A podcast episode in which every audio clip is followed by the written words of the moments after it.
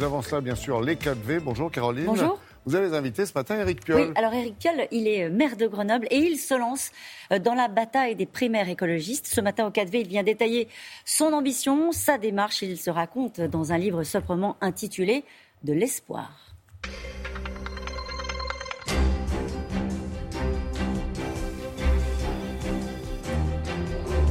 Bonjour Eric Piolle. Bonjour. Il en faut de l'espoir pour se lancer dans la bataille présidentielle. Oui, il faut de l'énergie, de la détermination, de l'espoir. Oui. Vous en avez Oui. Elle a été dure à prendre cette décision, Eric Piolle, ou pas? Ou est-ce que vous êtes réveillé un matin en disant c'est mon tour? Ah, on ne se dit pas c'est mon tour, effectivement, ce n'était pas un projet de vie, euh, mais... Vous étiez ingénieur, euh, on peut peut-être le rappeler Voilà, j'ai travaillé 18 ans dans l'industrie, je me suis euh, investi tard dans la vie publique, à 37 ans, et j'essaye d'être à la hauteur des événements qui me font face. Et vous êtes candidat à la primaire écolo? Et je suis candidat à la présidentielle, effectivement, euh, avec cette primaire écolo, euh, écologiste euh, en septembre. Mais qu'est-ce qui fait que, encore une fois, le maire de Grenoble, à un moment donné, se dit j'ai la carrure, j'ai la volonté, j'ai un projet pour me lancer dans la mer des batailles Parce que c'est la mer des batailles. Oui, bah, vous avez bien résumé. Hein. il faut une vision pour la France. Les écologistes portent une vision, c'est celle que je trace dans ce livre qui sort aujourd'hui, de l'espoir. il faut aussi une méthode. Je ne crois pas aux femmes et aux hommes providentiels. Euh, je crois que c'est éminemment collectif, c'est ce que je porte depuis toujours dans ma vie professionnelle, dans ma vie politique. Et puis, euh, j'amène aussi à l'écologie politique, qui était plutôt dans une logique de contre-pouvoir avant 2014 à Grenoble. Euh, j'amène cet esprit de se dire fédérons un arc humaniste derrière un projet concret, exerçons le pouvoir. Et cette expérience de la victoire, cette expérience de l'exercice du pouvoir, c'est important aussi. Je peux amener ça à l'écologie politique.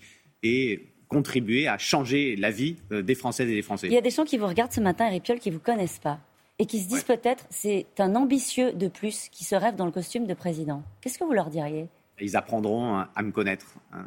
La seule chose que je puisse dire, c'est que je viens porter ma, sincérité de mes engagements depuis euh, tout jeune dans l'éducation et l'éducation populaire euh, auprès des enfants sans papier, auprès de, de l'ensemble de la des communautés dans lesquelles j'ai été ils apprendront à me connaître et puis ils jugeront sur pièce. Est-ce qu'ils apprendront à connaître une forme de radicalité sur les questions écolo? Oui, je, crois effectivement, ce qui est réaliste aujourd'hui, euh, c'est de prendre des mesures euh, fortes. Hein, vous avez vu la semaine dernière le rapport du GIEC, euh, qui n'a jamais été aussi alarmiste, alarmiste que cela. Vous voyez aujourd'hui le Haut Conseil pour le climat sort son rapport qui dit deux choses. La France va trop lentement, dans la réduction des gaz à effet de serre, la France va plus lentement que le reste des pays d'Europe.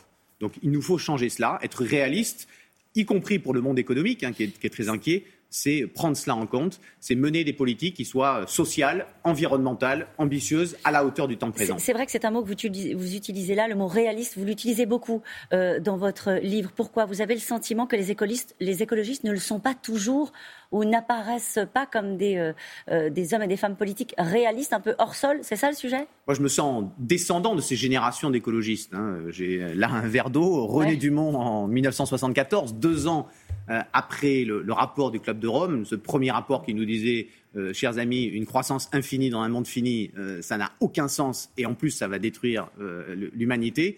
Je me sens descendant de toutes ces générations ils étaient des contre-pouvoirs, ils étaient des lanceurs d'alerte. Euh, nous sommes aujourd'hui une génération, euh, moi depuis 2014, mais bien d'autres euh, en 2020, qui nous disons, ben, aujourd'hui, nous pouvons exercer le pouvoir. C'est un changement pour l'écologie politique. Vous avez raison de dire que ça fait depuis 1974 que les, écologistes tentent d'accéder aux, responsabilités, enfin vraiment depuis quelques années. Quand vous regardez les scores de vos prédécesseurs, ça ne vous donne pas l'envie de, de, faire machine arrière?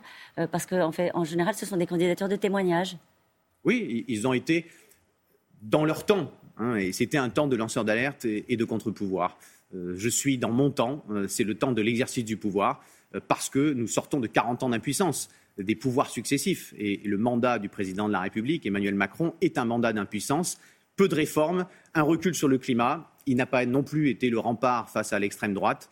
Donc nous avons là un projet hein, face à cette angoisse que je sens. je bouge tous les week-ends depuis euh, plus de six mois. Je vais à la rencontre de l'ensemble des militants et des Françaises et des Français. J'entends cette insécurité sociale, physique, existentielle.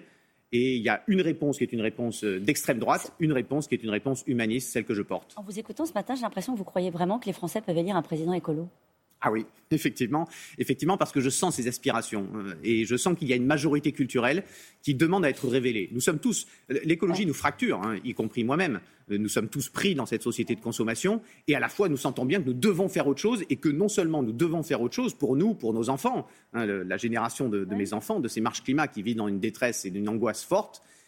Non seulement cela, mais en plus nous serons fiers, nous serons heureux, nous vivrons mieux euh, d'avoir fait cela. Donc oui, j'y crois vraiment avant de se lancer dans la bataille présidentielle, il y a naturellement la bataille des primaires. Et c'est à cela d'abord que vous êtes euh, candidat euh, ce matin. Sandrine Rousseau est déjà candidate. Yannick Jadot euh, s'apprête sans doute à se lancer. On vous présente comme l'anti-Jadot, on se trompe? Nous faisons partie de la même famille politique, donc nous ne nous opposons pas les uns aux autres. Chacun amène ses qualités. C'est laquelle les miennes, Votre spécificité? Bah, J'ai 18 ans d'exercice euh, de direction dans le privé. J'ai été maire, j'ai gagné, porté des campagnes, regagné et donc montré que ça, marchait. Euh, c'est ça que je viens apporter aujourd'hui euh, dans cette primaire écologiste et dans la présidentielle. Est-ce que vous fixez une ligne de conduite dans cette primaire écologiste? En général, la primaire, c'est une machine à diviser. Non, euh, moi je ne fracture pas. Je regarde les gens, on me dit je suis trop proche de machin, trop proche de machin, trop proche de En fait, je suis proche des gens. Pourquoi? Parce que je regarde les qualités des gens plutôt que de fracturer et fracturer encore. Je regarde comment nous pouvons euh, tisser des convergences. Je continuerai de porter euh, cela et puis je porte aussi une certaine joie hein, de, l'engagement parce que ça nourrit aussi ma vie. Ce n'est pas un sacrifice, hein, ça, ça, nourrit. Donc je le fais avec plaisir, avec enthousiasme. Vous vous engagez à soutenir celui ou celle qui sortira victorieux des primaires? Si c'est pas vous Ah, je ne suis pas Manuel Valls, moi. Donc, euh, effectivement, quand je suis engagé quelque part, je suis loyal. Hein, euh, c'est ceux qui disent, bah, je joue, mais si je gagne, j'irai jouer ailleurs. Euh, non, nous faisons partie. La, la, politique est un exercice éminemment collectif. Il nous faut apprendre à discuter avec des gens qui ne sont pas d'accord avec nous au sein de nos formations politiques et de façon plus large. j'ai toujours été loyal, c'est ma nature. J'ai un esprit d'équipe hein, qui, qui, va du domaine du sport jusqu'à ma vie. en fait, la loyauté, la sincérité, c'est ça que j'essaie de porter. Vous êtes un homme de gauche, Eric Piolle.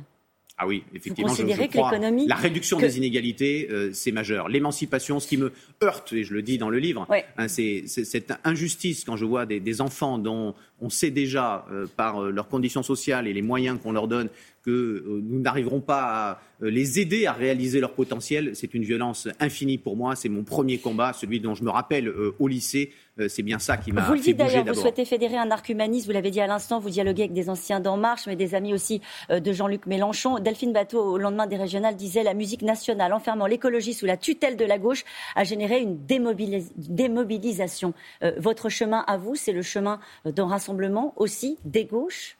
Fédérer l'arc humaniste. Voilà. Ne, nous écrasons pas dans une seule dimension. La vie est plus complexe là. Sinon, il faut dire à la gauche, mais non productiviste, pro-européenne, féministe. Hein, nous ne pouvons pas avoir cette République euh, qui vient écraser les luttes sociales, les, luttes féministes, les luttes antiracistes, euh, la lutte contre l'antisémitisme.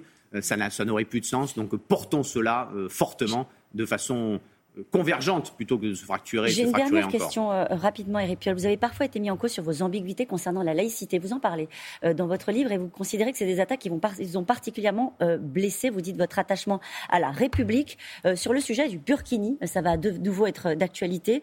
vous avez écrit au Premier ministre pour demander à l'État de définir des règles d'hygiène et de sécurité sur lesquelles se basent les règlements intérieurs des piscines. Il vous a répondu Oui, non, il ne m'a pas répondu. Bon. ce qui est étonnant, c'est qu'il y a deux ans, vous savez, le Premier ministre Édouard Philippe, la ministre Schiappa à l'époque, disait que c'était un problème de laïcité.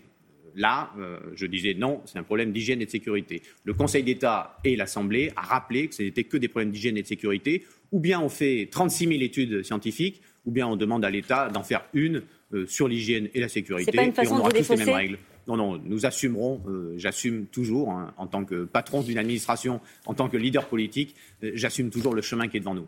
Merci beaucoup, Eric Piolle, et donc bon vent pour la suite. Merci beaucoup.